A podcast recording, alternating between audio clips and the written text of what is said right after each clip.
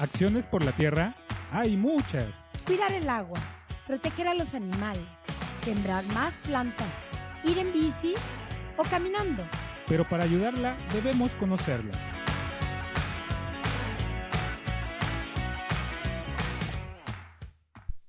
Hola, muy buenas a todos. Estamos aquí en Choloyán 107.1 FM, aquí en Tlaxcalancingo. Eh, y pues estamos en una edición más de Acciones por la Tierra. Pues hoy, queridos amigos, estamos aquí en Acciones por la Tierra, eh, pues en Tlaxcalancingo, en la Casa de Asistencia, y pues ustedes saben que cada viernes a la una, pues nos estamos viendo aquí eh, a través de este que es su espacio. Hoy nos encontramos aquí en la cabina con una invitada. Por favor, ¿puedes presentarte? Claro, claro, ya es mi tercera vez. Oh, bueno, ok.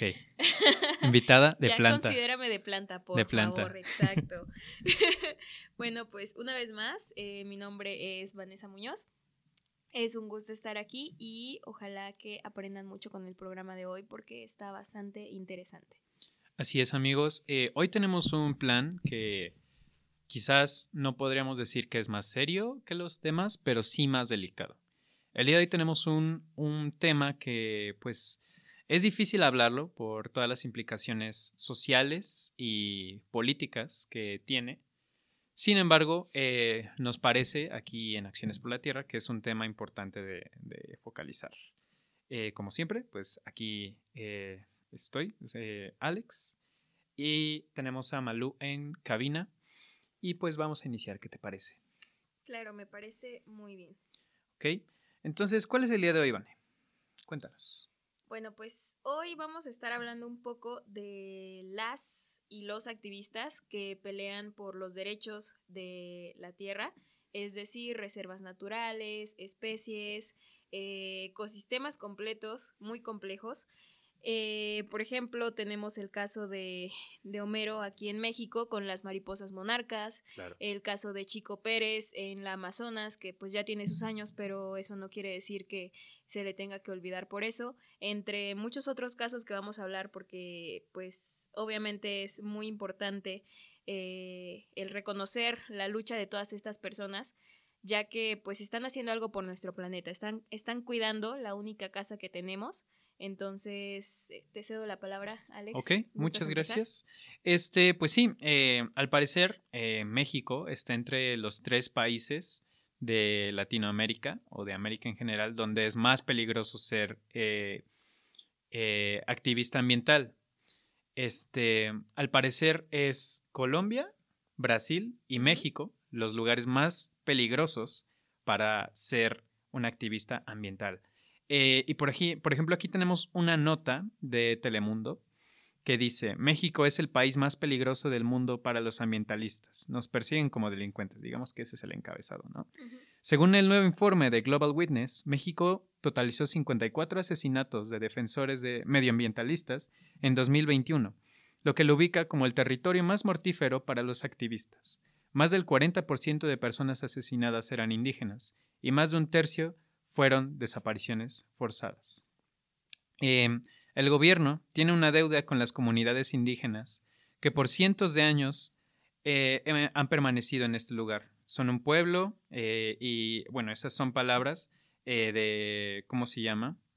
De, del territorio, bueno, de algunos de los habitantes del territorio indígena de Ayotitlán, Jalisco, en donde, ¿cómo se llama? Pues han sufrido bastantes, pues, infortunios. Y en alrededor de todo el país eh, es algo muy constante, lamentablemente, que, pues esto esté pasando, ¿no?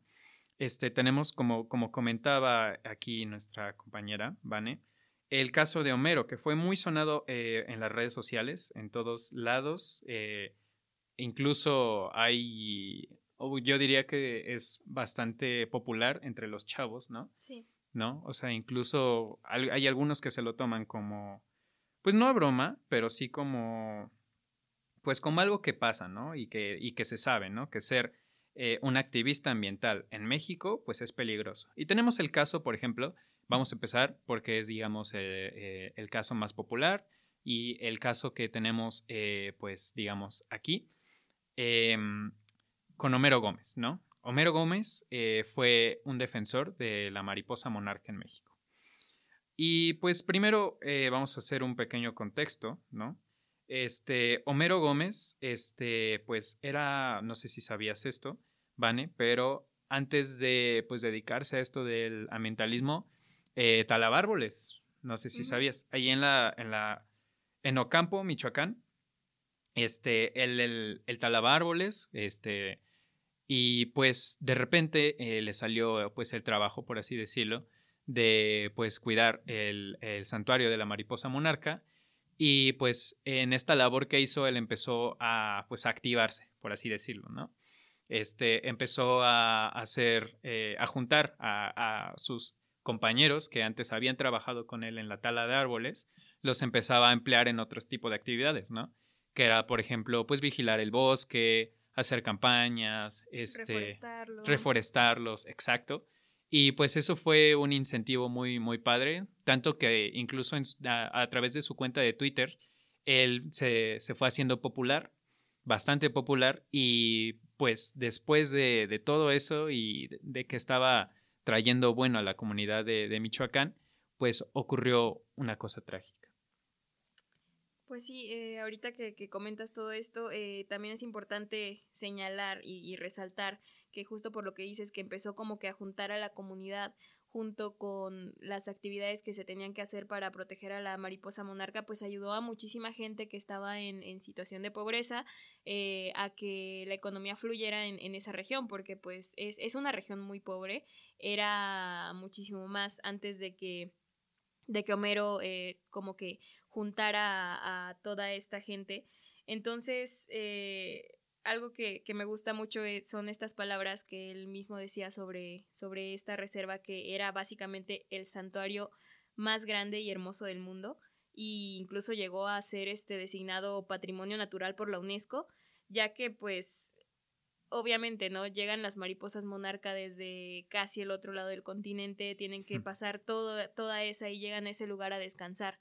Entonces, eh, lo, lo, que hizo Homero Gómez fue, fue algo bastante bueno y pues lo triste viene aquí porque se le vio vivo eh, última vez el 13 de enero de 2020 y él estaba atendiendo a una reunión en el, pueblo, en el pueblo del soldado y ya luego al día siguiente no regresó a casa, su familia agarra, lo, lo reporta como desaparecido y este fue ahí cuando reciben esta llamada de personas que dicen que tenían secuestrado a, Homero y les estaban pidiendo rescate, pero pues pese a que se pagó este rescate, eh, ya no, no pudieron como que volver a, recuperar a Homero y encontraron su cuerpo eh, dos semanas después de que desapareció y en el mismo estado de Michoacán.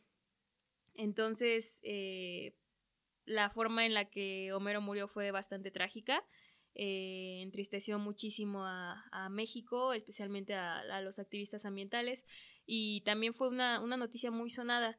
Y es triste porque pese a que tenía como que este trabajo en, en, contra de la tala de los árboles y que todo este pues estaba siendo reconocido internacionalmente hasta eso, eh, fue triste porque pues no se pudo salvar y fue víctima, eh, según la Fiscalía de, Michoacán, fue víctima de, la delincuencia organizada porque pues no los dejaba como que seguir con sus planes en, la región. Sí, sí, por supuesto. Este, hay varias teorías que apuntan a que Homero pues fue asesinado. Mm, primero se, se pensaba desaparecido e incluso más de 200 voluntarios se unieron a la búsqueda del ambientalista y, pues eh, todos fueron interrogados, la, gente que estuvo ahí, pero eh, lo encontraron justamente en un pozo con signos de que había sido golpeado o de, bueno, no hay reportes oficiales que digan que fue un asesinato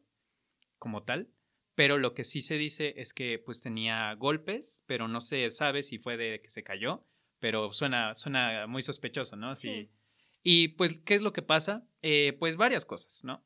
Eh, lo que pasaba era de que era probable que en este lugar, este, pues él de alguna manera con esta reforestación eh, y con este impedimento para que talaran la zona, pues hiciera enojar a varias personas de ahí. Que recordemos que Michoacán es un estado que, que sufre bastante pobreza, incluso alrededor en la zona de Ocampo, me parece que a- en aproximadamente el 50% de las personas este, están en una situación de pobreza.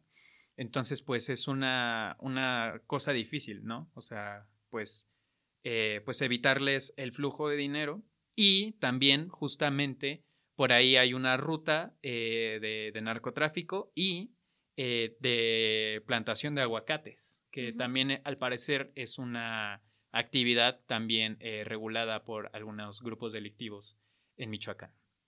Así es. Y esas son algunas de las, de las, ¿cómo se llama? De las teorías, por así decirlo, del por qué, ¿no? Del por qué pudo haber sido, ¿no? Y pues es muy triste, ¿no? Porque justamente poco antes de su desaparición, eh, pues Homero invitaba a las personas a visitar su, a visitar su santuario, ¿no?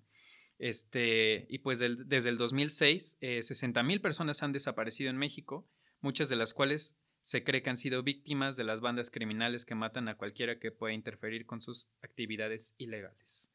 ¿Qué opinas? Pues ya lo dijiste, ¿no? Es, es bastante triste, eh, especialmente porque precisamente lo que se está intentando hacer es cuidar al planeta. Entonces es, es muy triste pues sufrir esa clase de cosas eh, porque no estás de acuerdo en que se sigan llevando a cabo ciertas, ciertas acciones.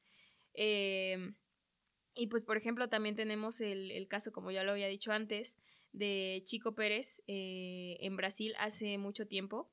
Eh, pues imagínate, él nació en el 44. Eh, es, ya, ya, ya fue hace mucho.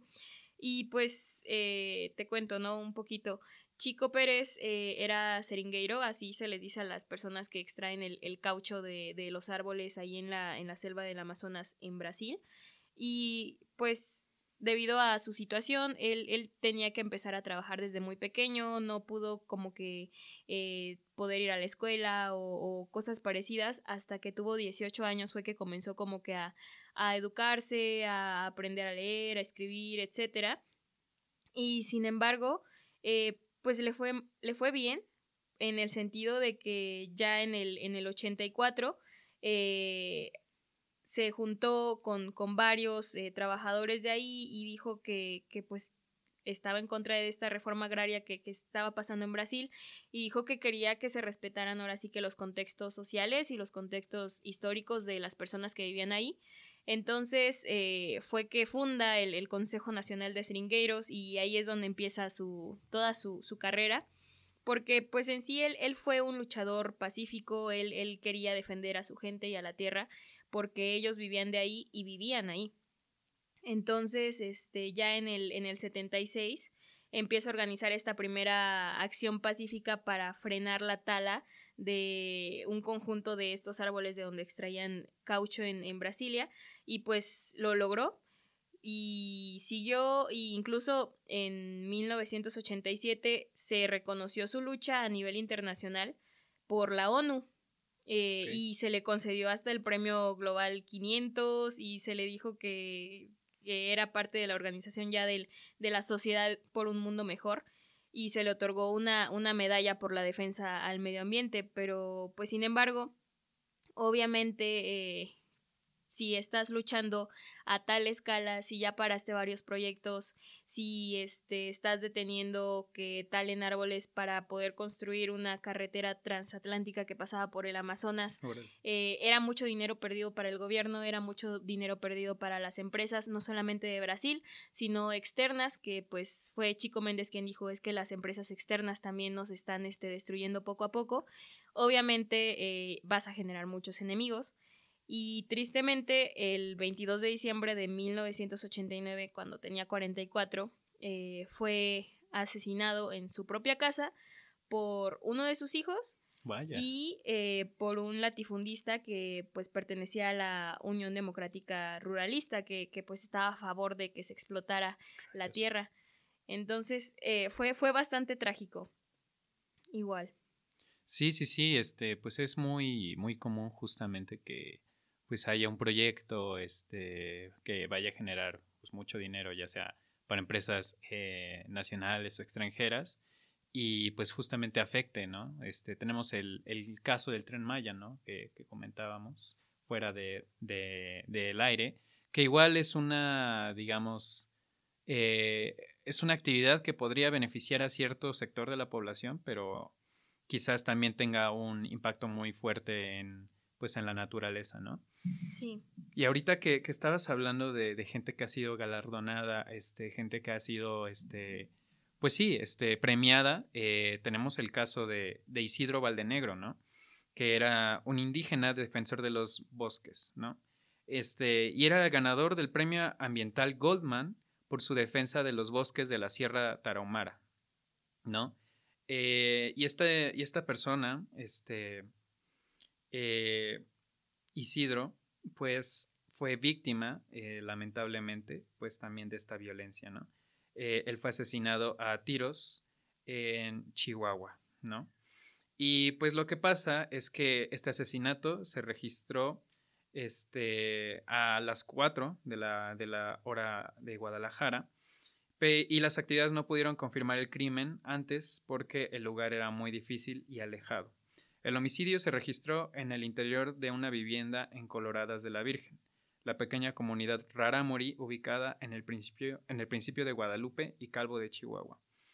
Y pues esto es muy triste, ¿no?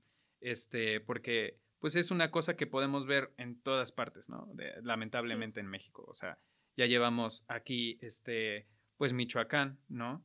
Este, y ahorita Chihuahua, ¿no? O sea, son, son cosas que pasan, son cosas de que las personas, nosotros, debemos estar conscientes, ¿no?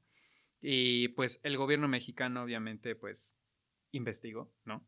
La, pues, eh, ¿cómo se llama? Pues el asesinato de, de, Isidro, este, y lamentó la vulnerabilidad de los defensores eh, de los derechos humanos en América Latina, ¿no? Y esta es una trágica ilustración de los muchos peligros que enfrentan quienes dedican sus vidas a defender los derechos humanos en América Latina, una de las regiones más peligrosas para los activistas. Eh, y pues este crimen, eh, pues al parecer se investigó, y, pero una cosa es investigarse y otra es cosa que se emprendan acciones, ¿no?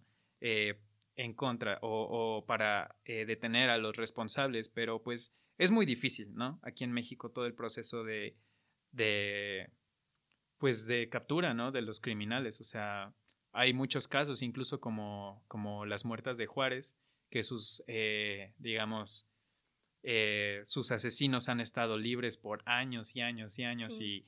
y, y, nunca pueden dar con, con, los responsables y que y impiden incluso, ¿no? Y pues totalmente es un, es algo, eh, pues relevante también la corrupción que existe en nuestro país, que impide justamente eh, pues los procesos, ¿no? Que sean de, que se den de la manera más apropiada.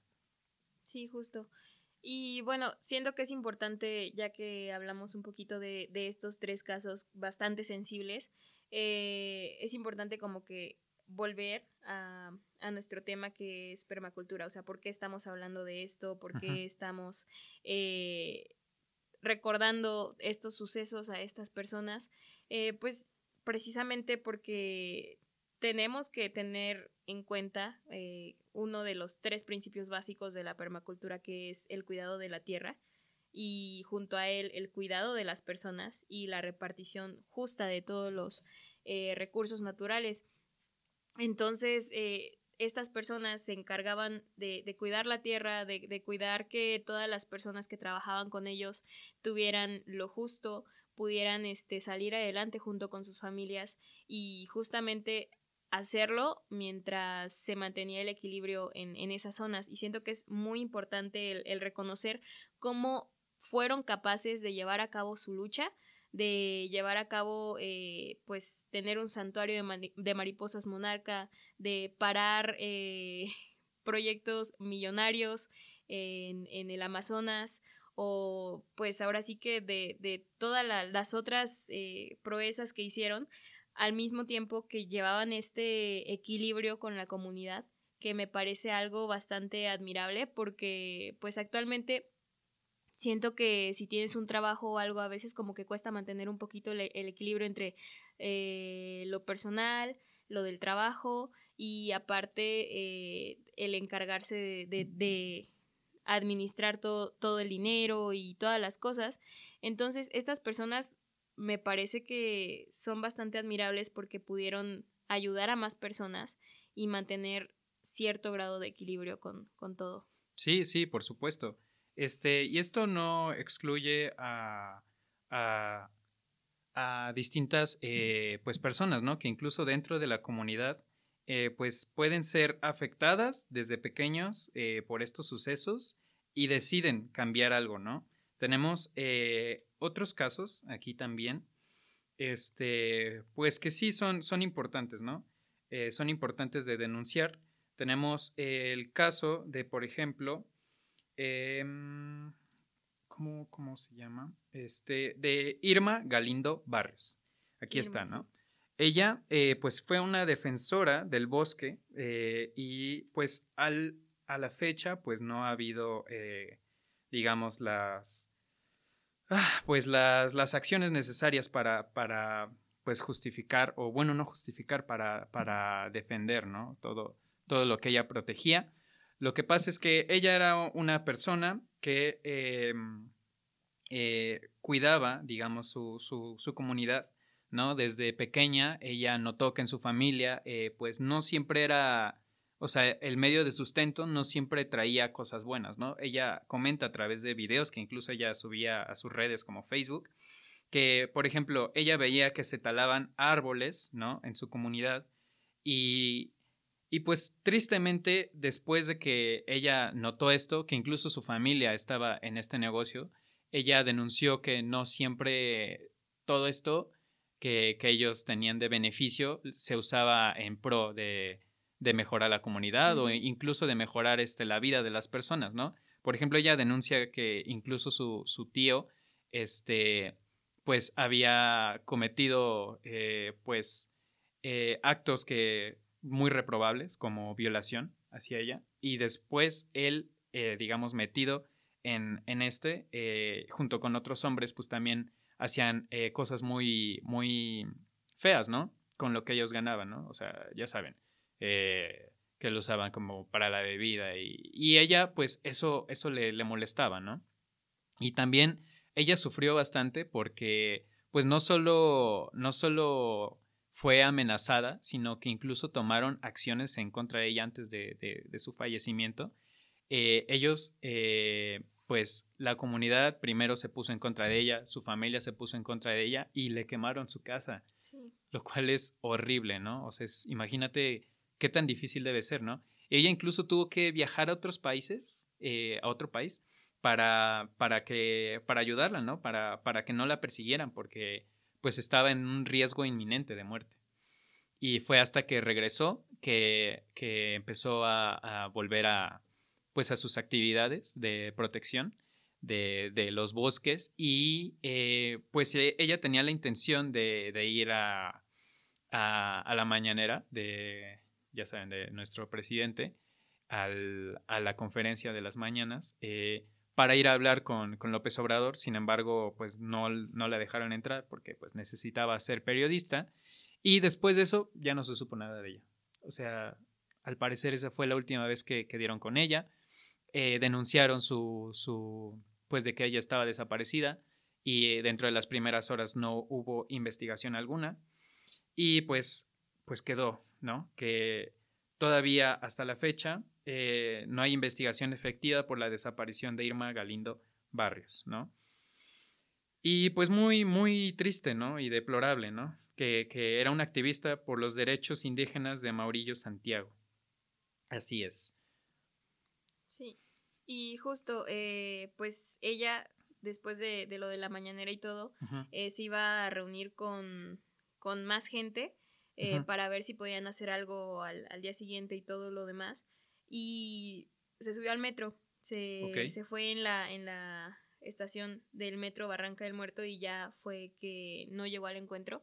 Entonces desapareció en, en algún punto de, de, ese lugar. Y pues sí, sí es bastante lamentable que haya, que haya pasado todo esto. Y algo que dijo uno de, de sus amigos, eh, Maurilio Santiago, fue fue lo siguiente. Eh, nosotros hemos insistido en la búsqueda de Irma Sabemos que como defensora comunitaria su actuar era valioso en la comunidad, porque además de cuidar el bosque, también estaba ayudando a las mujeres a rescatar sus huipiles tradiciones, eh, a, revalorizar la identidad y a cuidar, por supuesto, los recursos naturales. Y es, lo que decíamos antes, ¿no? La permacultura siempre está presente. Eh, y, es algo, eh, pues, que tal vez las personas que nos están escuchando de todas las edades puedan rescatar que no sé, si ven que hay algo mal en su comunidad, si ven que hay algo que, que tal vez valga la pena eh, comenzar cierta, cierta clase de activismo, aunque no se sientan cómodos metiéndose de lleno, tal vez este, participando, ayudando un poco, cualquier cosa suma a, la causa. Claro, claro, es muy importante pues también tener en cuenta de que este no es un problema, digamos, aislado, ¿no? Es un problema estructural, ¿no? que tiene que ver tanto con eh, la conciencia social, como la forma de gobierno, como eh, las cosas que, justamente incluso nosotros llegamos a permitir, ¿no?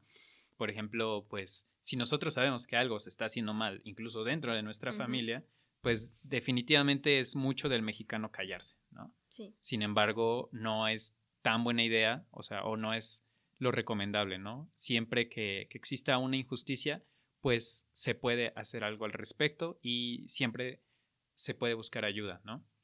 Justamente.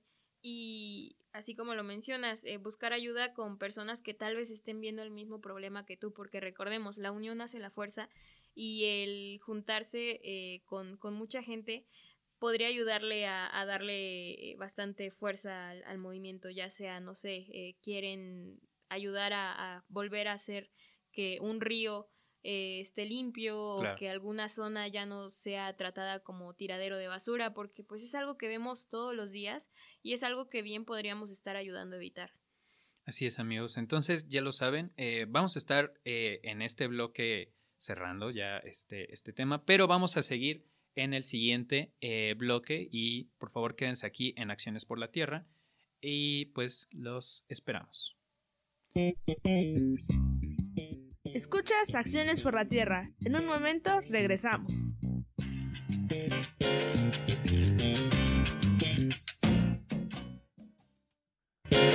Gracias por acompañarnos. Seguimos en Acciones por la Tierra.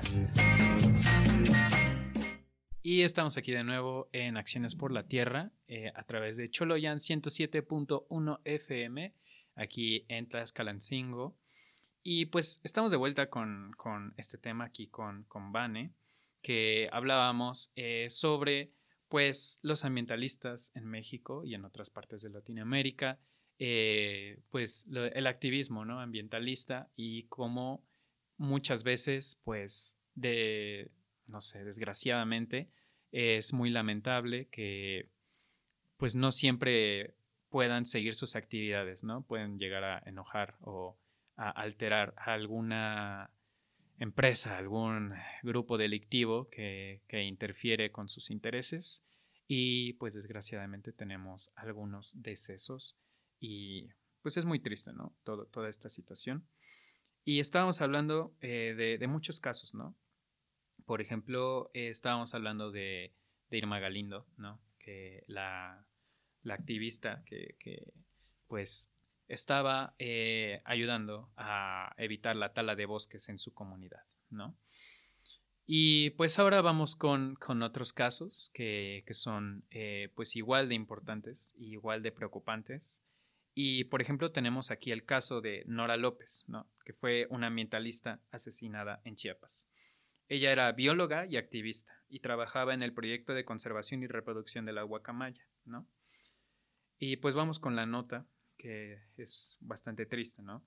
Que eh, la ambientalista Nora López León fue encontrada eh, por empleados del Hostal Camping TIC, ubicado cerca de la colonia de los taxistas en el municipio de Palenque, Chiapas. De acuerdo con los medios de comunicación locales, eh, el cadáver tenía varias heridas presuntamente provocadas por un arma blanca, ¿no? Ella era la encargada del proyecto de reproducción de la guacamaya roja en, el, en peligro de extinción en el parque ecoturístico Aluches. De acuerdo a un informe de la organización Global Witness, durante el 2018 fueron asesinados 14 defensores de la tierra y el ambiente en México, ¿no? La Fiscalía General del Estado de Chiapas informó que inició una carpeta de investigación por la muerte del ambientalista. Y pues es muy triste, ¿no? Eh, incluso, por ejemplo, mis papás vienen en Chiapas y, y, yo me imagino, digo, no sé, pero yo me imagino que pues es el hecho de, proteger estas aves, el hecho de proteger estos animales, puede también ser este, pues contraproducente para pues distintas organizaciones delictivas, ¿no? Por ejemplo, mi papá pues una vez fue de allá, a, cerca de, de, de Comitán, de todas esas zonas, y le vendían un jaguar por adivina cuánto dinero. No sé, voy a adivinar mil pesos. No, más. Más, cinco mil. Cinco mil pesos. Cinco mil pesos un jaguar, señores. Eso es algo que está pasando. Eso es algo que, que nosotros en nuestra vida cotidiana no nos imaginamos, pero pasa, ¿no? El mercado negro de, de, de especies este, en peligro de, de, extinción o especies exóticas, pues claramente no está regulado en México, claramente es muy triste y pues eh, pues obviamente eh, representa un impacto muy fuerte al ecosistema de, México, ¿no? Y pues es muy triste este caso eh, y pues en general, ¿no? Todo este tema que estábamos platicando de pues los ambientalistas y los, pues, los peligros que, que representa ser ambientalista o bueno, un activista ambientalista en México, ¿no? ¿Vale? Sí, justo, eh, por ejemplo, mis papás se la pasan en, en carretera, uh -huh. entonces ellos eh, han visto varias veces de que a las orillas de las carreteras a veces están eh, hombres con unos palos y encima de los palos hay unos periquitos oh. y todos están amarrados de una de las patitas al palo y este los están vendiendo y son este son loros cabeza azul y loros cabeza amarilla que pues están en, en peligro de, de extinción pero lo triste aquí es que cuando ven que alguna clase de patrulla o algún convoy de ya sea militares o guardia nacional van por esos lugares, este, lo que hacen es agarran el palo y lo avientan al monte y varios de los, los periquitos de los loros, este, pues se mueren en el proceso. Right. Porque pues no pueden volar y los avientan así a todos, son, son muchísimos. Entonces es, es algo bastante triste porque incluso si este alguien los compra y los libera, se sabe que ellos van a seguir este pues practicándolo porque para bien que mal pues sí se los están comprando aunque los aunque sea para liberarlos. Entonces es, es una actividad que les está dando dinero. Y, y eso es lo triste no el, el, lucrar con esta clase de animales que pues eh, no pueden no pueden defenderse no no pueden como que hablar y pedir ayuda y es, es nuestra responsabilidad eh, como seres humanos el, el, ayudarlos con eso. Absolutamente. Sí, claro, este, pues es muy triste esta situación, eh, que, que, incluso pues nosotros, eh, digamos, dentro de, de, nuestras comunidades, dentro de nuestros contextos, también podemos intentar, ¿no? Y está pues la venta de, de los peces, ¿no? En cualquier casi mercado de México, creo que es muy evidente que está la venta de los peces y que los huevos de tortuga. los huevos de tortuga este los pollitos no incluso los poll los famosos pollitos de colores. Por favor si hay alguien que que haya visto eso por favor para el niño no los compre. Realmente es una es una es una cosa muy muy negativa que, que se ha vuelto normal desgraciadamente uh -huh. aquí en México. Sí y pasando pasando a otro caso eh, por ejemplo, el de Fidel Eras Cruz, que él es, eh, bueno, él fue, porque también lo asesinaron en 2021.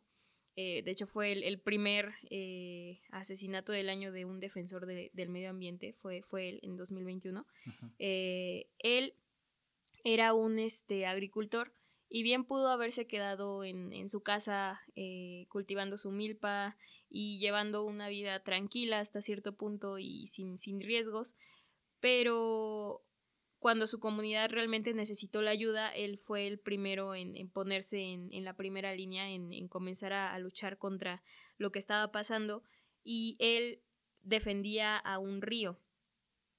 Y este río pasaba por su comunidad, pero llegó una empresa y esta empresa comenzó a extraer la arena y comenzó a extraer la, la grava sin que tuvieran alguna clase de permiso oficial. Entonces, eh, él comenzó a, ayudar, a, a, defender esto, a denunciarlo con las autoridades, a ponerse, pues ahora sí que en la primera línea, y fue que 14 años después eh, recibió una, una carta en físico en su, en su domicilio de pues una amenaza de muerte y tristemente eso pasó y pues ahora sí que él, él era el representante ejidal de, de ahí, se convirtió en el, en el representante ejidal. Y pues la gente que lo conoció dice que tenía una, una actitud bastante sencilla, ¿no? O sea, que siempre lo veían sonriendo, que era bastante trabajador y que pues ahora ellos están preocupados porque pues ya su, su esposa y sus hijos ya se quedaron sin, sin él entonces, eh, incluso su papá, que pues estaba, estaba enfermo y que recibía los cuidados de, de Fidel, eh, pues ya no, no va a poder este, eh, recibirlos. Y la mayoría de, de, las personas que estaba ahí, pues decidió migrarse a Estados Unidos, que era de su familia. Entonces, pues obviamente su esposa, sus hijos y su papá se quedaron sin, sin un esposo, sin un padre y sin un hijo. Rayos. Eh, y, pues es, es, es, algo admirable, ¿no? El, el, hecho de que ya, ya sabes que te puede pasar alguna clase de, de cosas como estas, pero aún así decides, eh, para mantener el equilibrio del medio ambiente, el ponerte en la primera línea y usarte como, ahora sí que carne de cañón, para proteger los ideales que, por los, los que tú piensas. Sí, absolutamente. Es, es muy reprobable, ¿no? Esto, esto que, está pasando, ¿no? Eh, y justamente mencionas que era una empresa que estaba extrayendo grava, ¿me parece? Grava y arena, sí. Ok.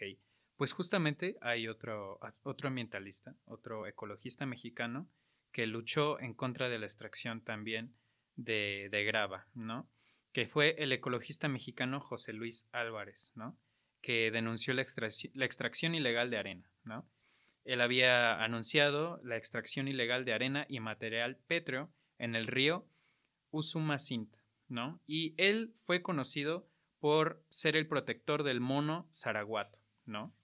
Esta persona, eh, pues eh, en, el sur, en el suroriental estado de Tabasco, fue asesinado, eh, bueno, es de ahí, ¿no? De, Tabasco, ¿no? Y fue asesinado de acuerdo con la información de la agencia F organizaciones ecologistas dieron a conocer que Álvarez, de 64 años de edad, fue hallado muerto con cinco disparos, en lo que calificaron como un acto cobarde, y exigieron que se, que se proteja a su familia y a otros ecologistas amenazados según las notas que fueran halladas junto al cadáver. O sea, no solo lo mataron a balazos, sino también todas estas amenazas que había estado recibiendo, o sea, se las pusieron en su cuerpo, ¿no? O sea, es, es muy triste, ¿no? Esta situación. Esta persona, este, pues lamentablemente perdió la vida y fue encontrado cerca del ejido de Calatrava, en el municipio de Palenque, en el suroriental estado de Chiapas. Y pues es muy triste, ¿no? Que, que esto esté pasando tan eh, comúnmente y que incluso sea difícil de que nos enteremos, ¿no? O sea, por ejemplo, antes de, de esta investigación, Ah, creo había escuchado tres casos, ¿no? O sea, de esto, pero... Y sí, también invito a las personas que nos escuchen a que investiguen más al respecto, ¿no? A que, a que se metan de lleno a, este, a esta cosa eh, que está pasando, porque es muy triste, ¿no? Si sabemos de alguien que, que, a lo mejor puede estar en peligro también, ¿no? O sea, puede, puede ser este, pues que de repente un día ya no los veamos, tristemente. Eh, recordemos que estas amenazas de grupos de poder pues generalmente no son, eh, pues, no, no, son para ser tomadas a la ligera, ¿no? Y justo, ahora sí que intentando alegrar un poquito más el ambiente, de hacerlo un poquito más ligero, eh, el recordarles pues que existen organizaciones que pueden ayudarlos eh, en caso de que tengan algo que denunciar, por ejemplo el REMA, que es la Red Mexicana de Afectados por la Minería, eh, esta pues es una red de organizaciones que trabaja por la defensa del territorio y en contra del despojo por el modelo extractivo. Eh, ellos impulsan acciones colectivas y una organización comunitaria y eso pues ocasiona que se fortalezca el ejercicio de la autodeterminación y la exigibilidad de los derechos colectivos, así como que las comunidades puedan estar juntas y organizadas ya sea a nivel local, regional y nacional.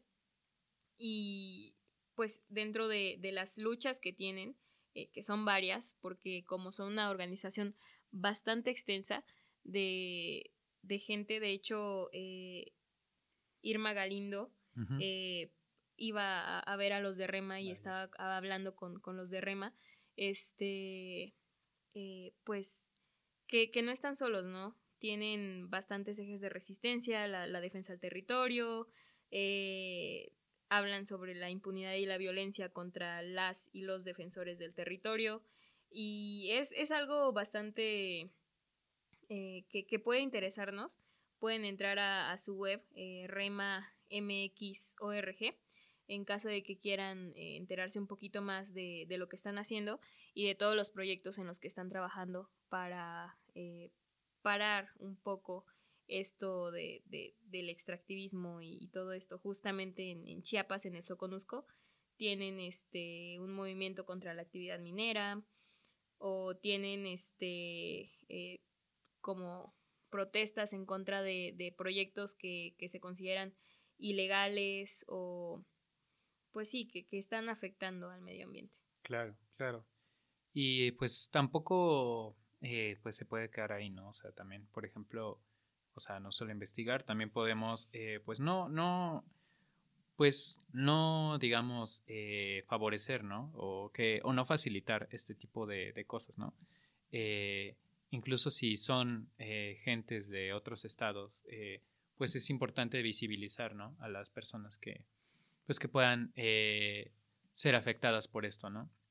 Ahora, eh, pues dentro de, todas estas eh, olas de, tristezas, por así decirlo, de decesos, pues también encontramos bastantes otras organizaciones que están apoyando en, otros sectores, ¿no? O sea, que, no necesariamente están peleando con el gobierno, sino eh, trabajando en cierta manera, este, pues, dentro del, pues, de lo que se puede eh, eh, lograr sin, sin, sin, molestar realmente al gobierno, que, es, este, pues, es el caso, por ejemplo, de, Acciones por la Tierra, ¿no? Que intenta impulsar la economía social y solidaria, ¿no? Aquí en, en Tlaxcalancingo, ¿no? Que es pues y apoyar a, los productores locales, ¿no? Apoyar este, todas estas cosas, por ejemplo, de, de la migración, perdón, no la migración, este, el cultivo, ¿no? De, distintas eh, frutas,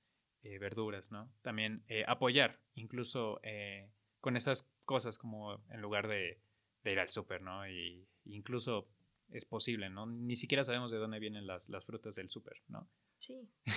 No, no nos dicen, esta la, cosechó, no sé, Juanito de, de la fila 3 del árbol número 7.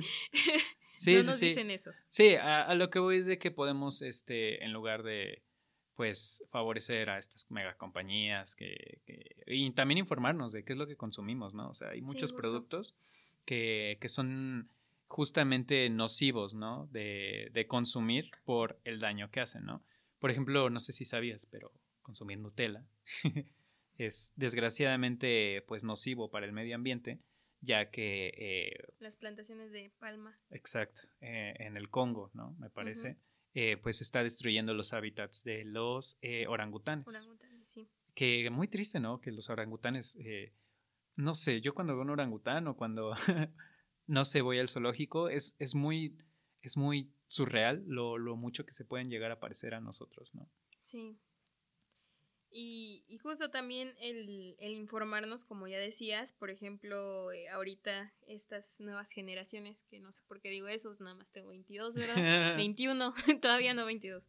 Este, pero estas personas jóvenes que, que están como que empezando a, a divulgar un poquito más de cómo llevar, eh, no sé, si quieres cultivar tú mismo tus vegetales o si este, quieres ayudar en, alguna clase de organización, etcétera, que, a través de eh, estas plataformas como Facebook, TikTok, Twitter, etcétera, están como que teniendo cierta clase de activismo, pero no, como ya decías, no, no precisamente contra el gobierno, sino una clase de activismo para concientizar a las personas, para decirles, oye, tú persona de ciudad, puedes hacer esto, te enseño cómo, porque muchas veces yo creo que no intentamos las cosas porque decimos, ay, es que cómo voy a hacer una composta, se me va a llenar de hongo todo, se me va a apestar la casa.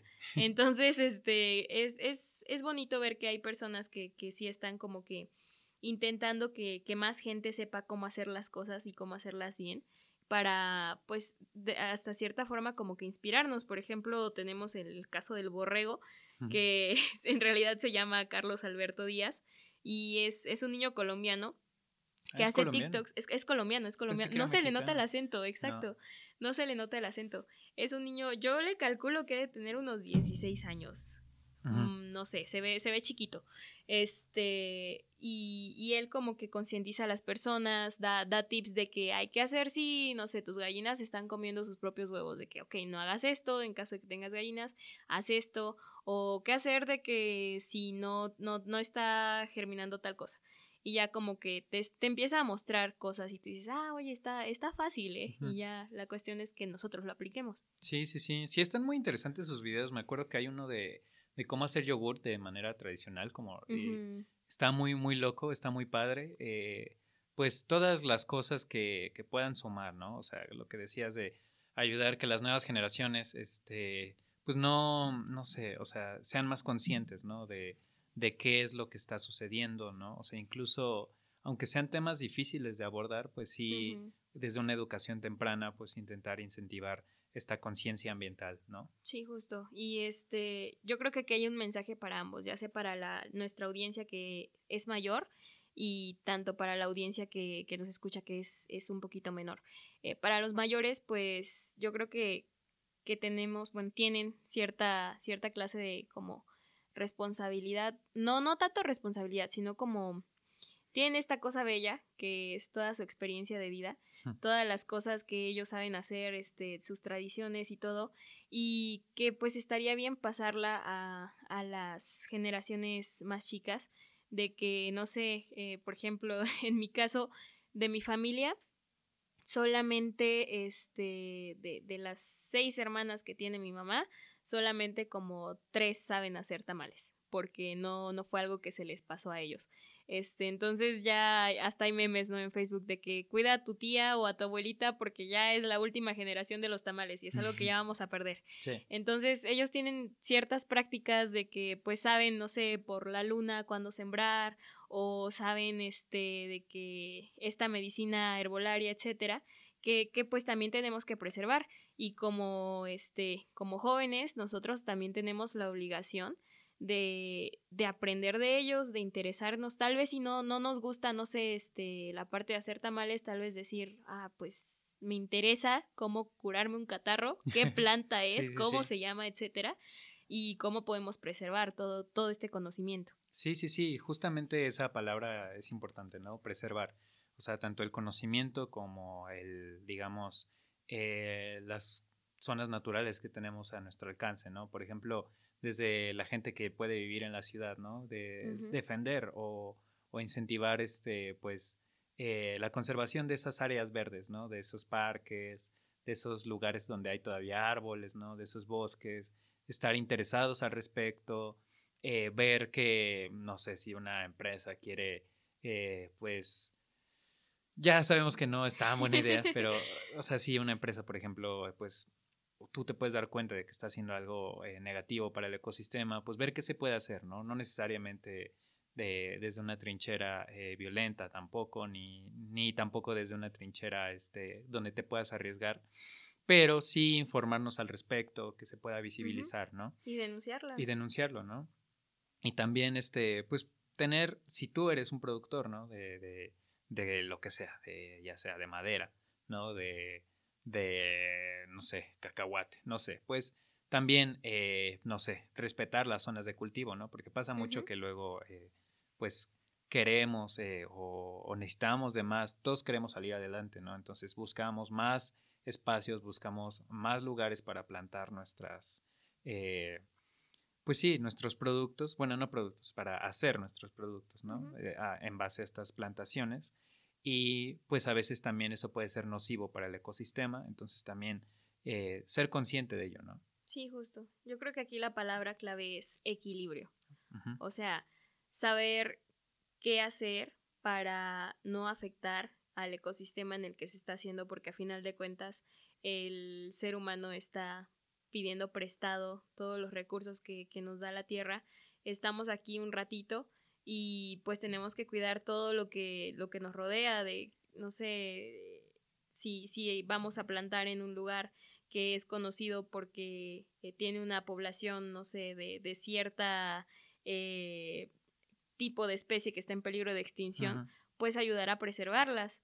Eh, y, y aprender también como que a ser tolerante con eso mismo, porque a veces los animales pues ven el cultivo, se les hace fácil comerlas y pues sí afecta la economía, sí, sí afecta y hasta cierto punto tal vez te enoja, pero pues darnos cuenta de que ellos simplemente están tratando de alimentarse porque tal vez debido a las acciones que se han hecho en otros lugares, este, ya no tienen la misma cantidad de alimento.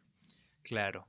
Y pues eh, a nuestros radioescuchas les agradecemos por escucharnos en esta ocasión eh, aquí en Acciones por la Tierra. Estamos muy felices de que pues de iniciar este año con toda la actitud y de tenerlos ustedes como nuestro apoyo. Y les mandamos un saludo a todos aquellos en Acciones por la Tierra, a mi mamá y a, Y a quien la mía también. Exacto.